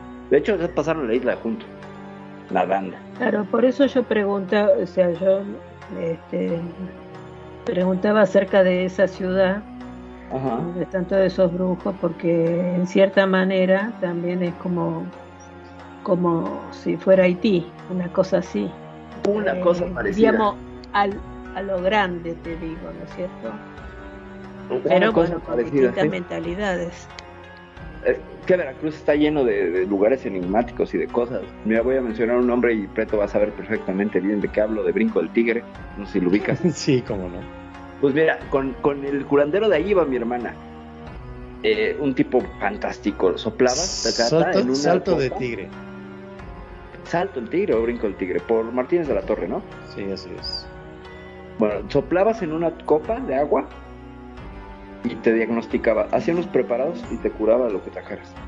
Impresionante, yo lo vi. Y yo llevaba yo la copa soplada de mi hermana, de acá de la ciudad, cinco horas de viaje para llegar allí. Le mostrabas, veía, diagnosticaba y te regresaba con unos, unos vinos, porque eran como unos vinos que te vendía. Y, y esa era la cura. Impresionante, ¿eh? El tipo, impresionante. Porque en ese entonces yo pues, estaba adolescente, sufría de acné y me lo curó. Me dijo, a ver, sóplale. No, pero que yo no vengo, no, sóplale. ok, eh, te vas a tomar esto así en las mañanas, bla, bla, bla, y no vas a volver a tener acné. Bicho. Así, en mi vida volví a sufrir de acné. O sea, no tenía un caso grave, pero era un acné adolescente impresionante. Impresionante. Veracruz lleno de cosas místicas. Sí. Venga, Yo mi hoy querido. estaba. ¿Qué, qué opinas, Magnum? Está muy calladito, Magnum. Se durmió.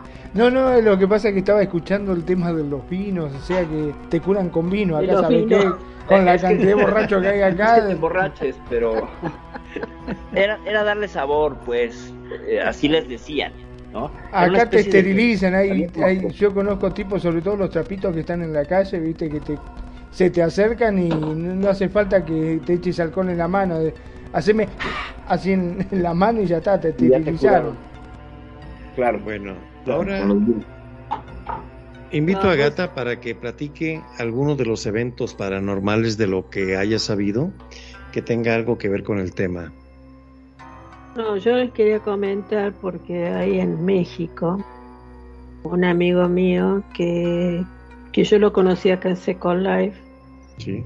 este, trabaja mucho con energía y me llamó la atención porque eh, hay cosas que yo realmente no ni sabía y entonces me dice que eh, en estos momentos me ha puesto a mí esta tarde, ¿no? O sea, este, en una cápsula Génesis y Megagénesis para este, la protección de, de- de mi cuerpo. Yo, este, yo le había pedido por el tema de, de que andaba bastante eh, baja de defensas, ¿viste? Por eso yo te estaba comentando, Preto, el otro día que, que, que había cosas que yo no podía hacer, o sea, este, porque es como que me chupan la energía, aparte, ¿viste? No, este, no ando bien este, físicamente, o sea, estaba enferma.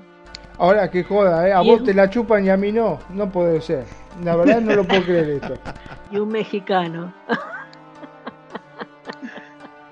Mirá vos que Y, no, y vos sabés que me, y me llama la atención porque él me estaba por mandar un espejo que no me puedo acordar cómo se llama, que vos te podés tener contacto con los espíritus. Entonces, este, yo ya se lo pedí, le dije, mandame uno bien grande, por lo menos, viste, para, para saber, viste, o sea, este, de qué se trata. Eh, Pero, es viste, un No, perdón, a mí ¿no? si me van a mandar que me manden el vino, el espejo te lo, que te lo den a vos. Y ese, ese, ese sí, lo he escuchado, pero no tengo mucha información de esa, ¿eh? Sí lo he escuchado. Es el espejo de obsidiana. O Ah, sea, el espejo de obsidiana. El espejo Ah, negro sí, sí, sí, ¿no? sí, sí, Sí, sí. De hecho, pues ahí el, el- como la- una de las principales de- deidades aztecas, que es Huitzilopochtli. Eh, Huitzilopochtli, no. Huitzilopochtli no, porque es, él es Huitzil, viene de Huitzi- pájaro. Huitzi- Eh, no, el otro.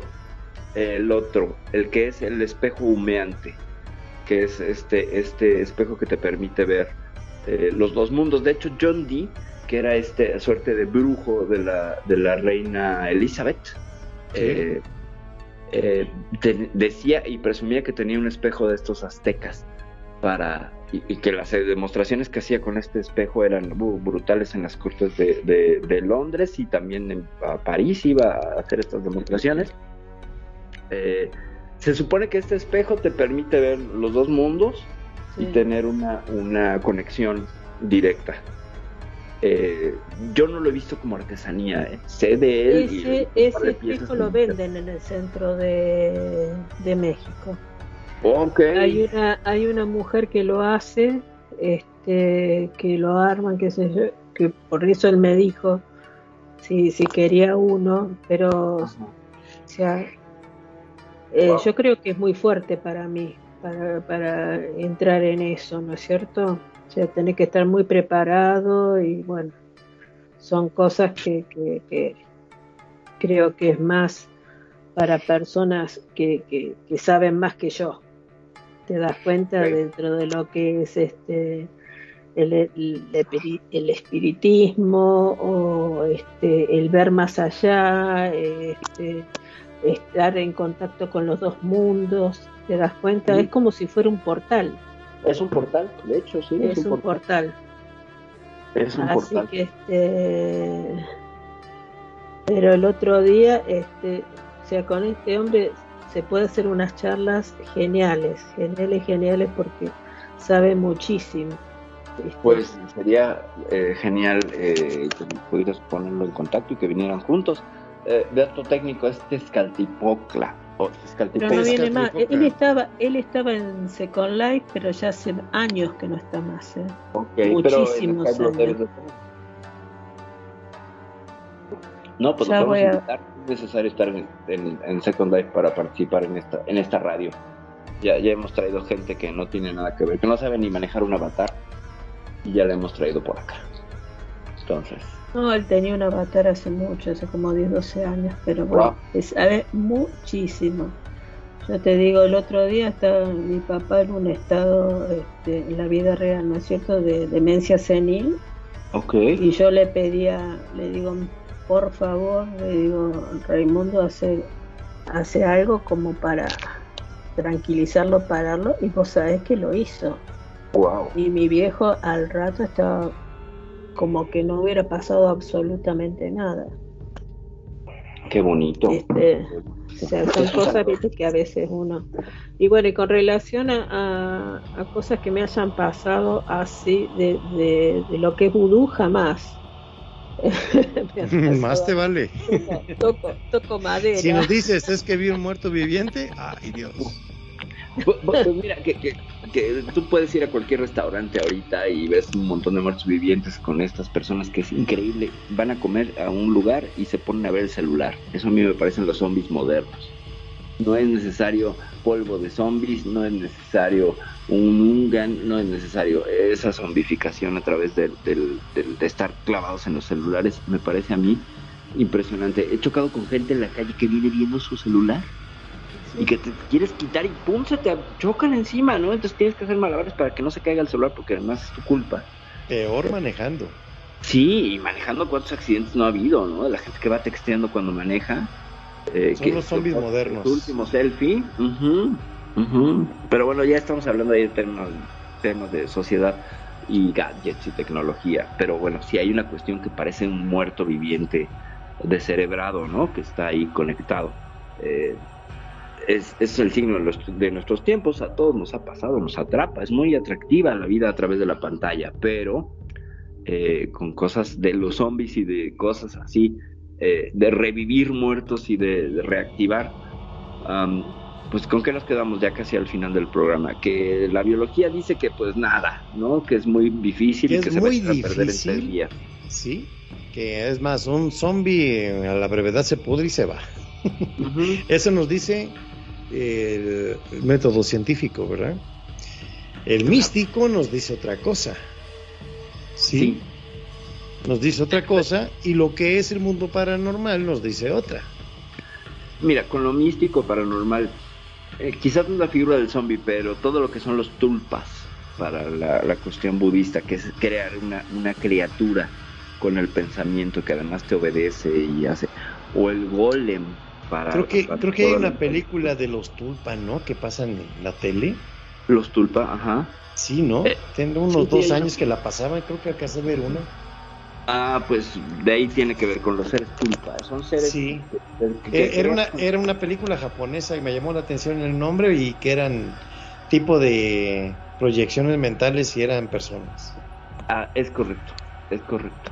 Y tú ¿Verdad? los puedes crear, en Sí, teoría. tú los crea tu mente. Sí, eh, pues sí, y se puede hacer toda una, una suerte de mm, reflexión filosófica, este, estructural de cómo las colectividades crean sus propios tulpas. Eh, no porque eh, tengan una cuestión física, sino ideológicamente, tulpas ideológicos eh, que permean el pensamiento de las personas y que la gente lo sigue como una verdad a pie juntillas. Por ahí va, por ahí va la cosa. Sí, sí, sí. ¿no? Sí, Y, los y- golems. Y en el- los golems, exactamente. Y, el, y la figura del ghoul. El ghoul también es muy interesante porque es esta suerte de no muerto, eh, pero que es muy bestial y que tiene conciencia y que es muy ágil. Eh, Ahí- lo que ahora ahí- se ha visto como el rake. No sé si han visto videos del rake. Sí. Ahí conozco. tienes, por ejemplo, el golem del Señor de los Anillos. Ah, no, ese es Gollum. ¿no? es Ese Gollum. Que, que ese, ese se son primos, son primos. Sí, sí, sí. Ah, ahí comía pescados, ¿eh? Sí, pero esta criatura se eh, suele ver y se suele referenciar en cementerios. El gol, el, el ghoul es un devorador de cadáveres. El ghoul come cadáveres. O sea, entonces hay una hay un link por ahí que creo que es interesante. Y todas las criaturas que de alguna manera es animar lo muerto, ¿no? Si te fijas, el tulpa animaría eh, un pensamiento, que no es que los pensamientos estén muertos, solo en algunas personas, pero bueno, Ya Y- es el- necromancia eso. eh, sí, necromancia. Y el golem es animar tierra, Perdón, está hecho no, ya que estamos hablando con esto de reanimar a los muertos, tengo a mi hermana que se dice si no le pueden reanimar el muertito del marido. Que... Dice, ya que están hablando de reanimar a los muertos, a ver si puedo tener una alegría. azules Hay unas pastillas azules muy buenas, este, Sí. Exactamente. genérica. ¿Son vudú esas? No.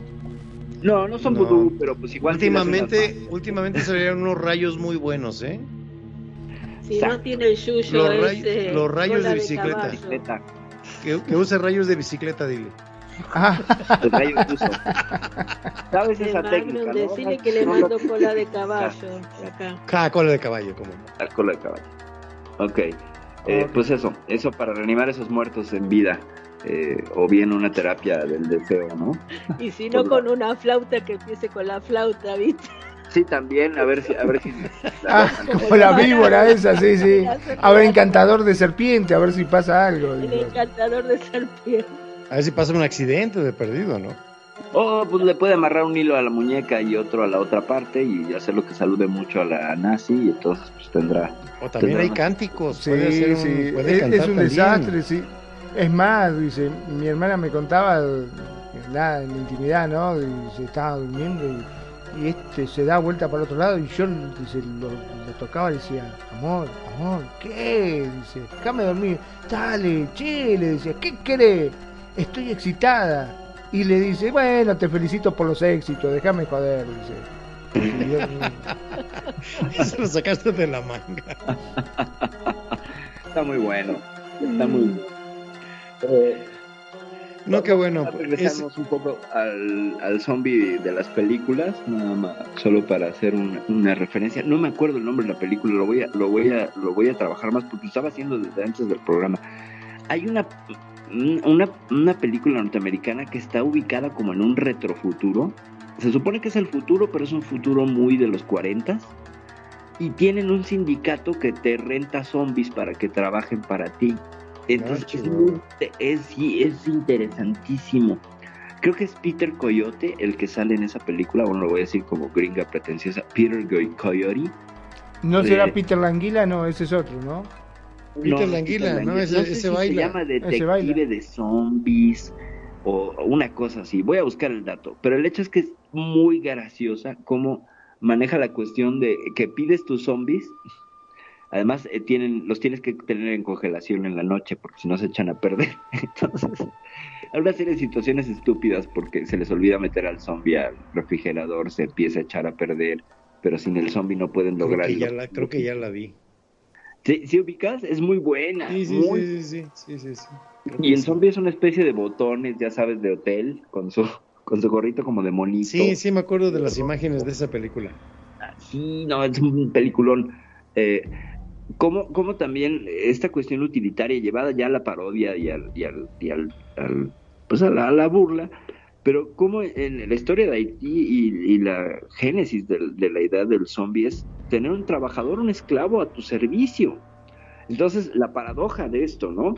Haití es una nación formada por esclavos que se liberan, esclavos que se hacen libertos a sí mismos, pero luego tienen esta religión donde esclavizan a otros.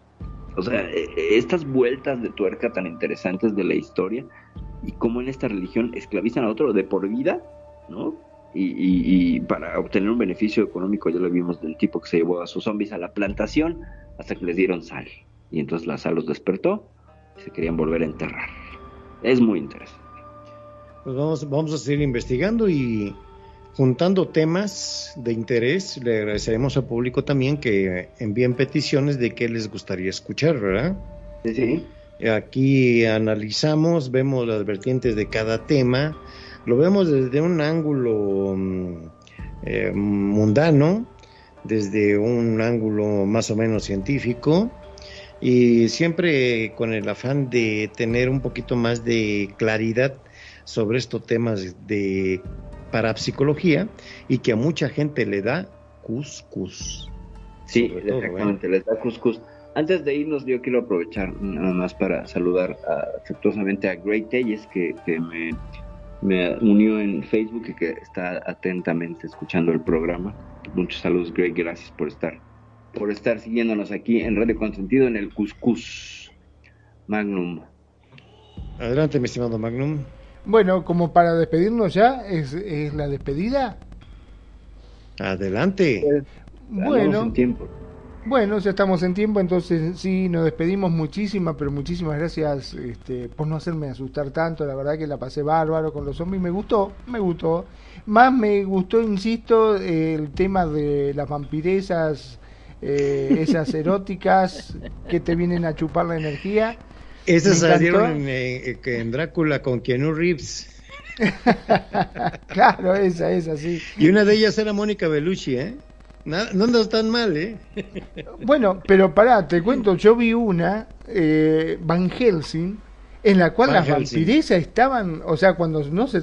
estaban buenísimas las vampiresas esas. No, no, no, se dice, estaba como para el segundo hijo de mi mamá, o sea, para yo. Sí, olvídate. Es terrible, no, no, no, la verdad que estaban buenísimas, me encantó, esa parte me encantó muchísimo. No, sí, hay, hay unas vampiresas que no sé qué toman, eh, que se Sangre. conservan a través de 400 años y están como para llevarlas a la disco. Sí, no, Sí. no, sí, Ah, está no, como- no, no, les hago, les hago, les hago un comentario ahori- ahorita de lo que les estoy diciendo esto. Hay una leyenda aquí en México de unas fiestas que se hacían, ¿cómo te diré? ¿Cómo les diré? Ponían la música en lugares un poco despoblados. Por ejemplo, eh, cerraban una bodega, una caballeriza y armaban la fiesta. En una ocasión se dice que llegó una persona, pero un tipo muy tipo, en un camionetón, con vestido con alhajas, con muy tipo, ¿no? Y todas las mujeres atrás de él, ¿no? Y este, y estaba todo a media luz. Que de repente se viene la luz y van viendo que tiene una pata de cabra y una pata de gallo. ¿Te sabes esa perfil? No, no me la sé, no me la sé. Sí. Ah, y fue en una donde pelean los gallos, ¿cómo se llaman? En un palenque. En un palenque.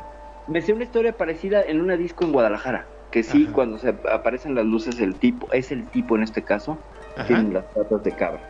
Eh, pero no sé si es leyenda urbana, ¿eh? Eh, sí, es leyenda urbana, ¿eh? que aquí en México se aparece un tipo con una pata de, con patas de cabra y pata de gallo. Ajá. ¿Eh? Pues, pues, te digo que tengo así el referente lejanón, ¿eh? De, de- de que lo escuché alguna vez en una plática, pero sí. Muy bien, y vamos adelante para que se despida de todos ustedes nuestra invitada, que en serio, muchas gracias gatita por acompañarnos esta noche. Adelante gatita.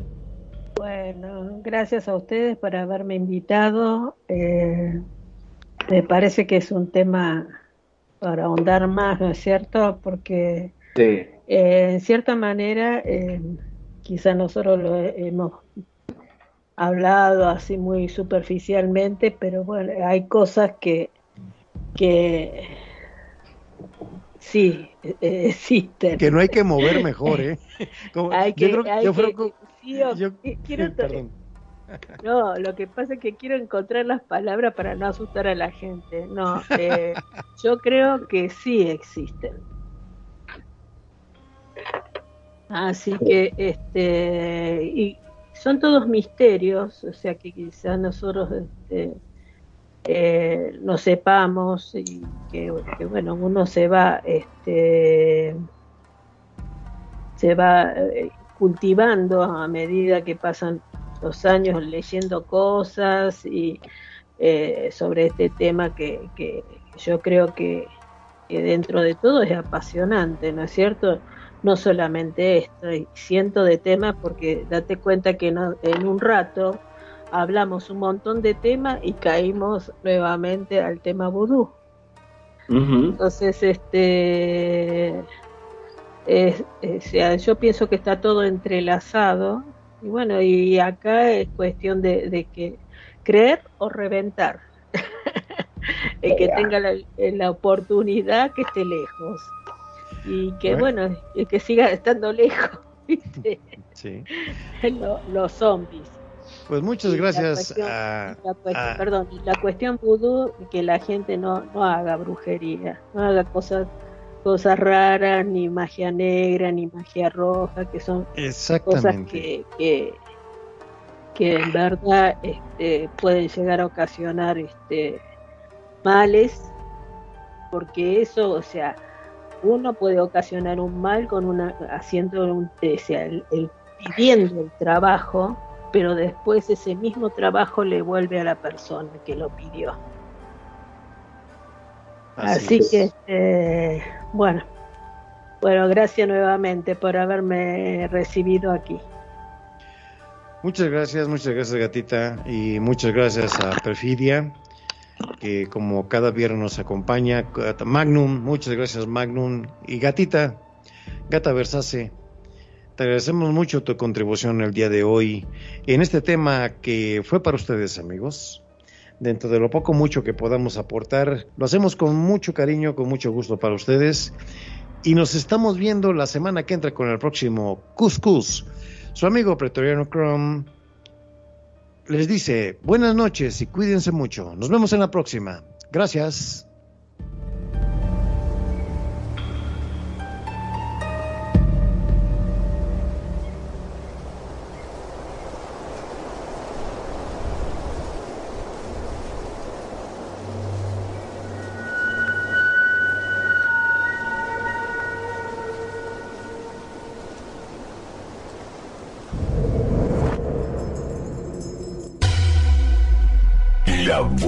Música. Solo la puedes escuchar por aquí. Radio Consentido, consintiendo tus oídos. Tu mejor opción en radio por Second Life.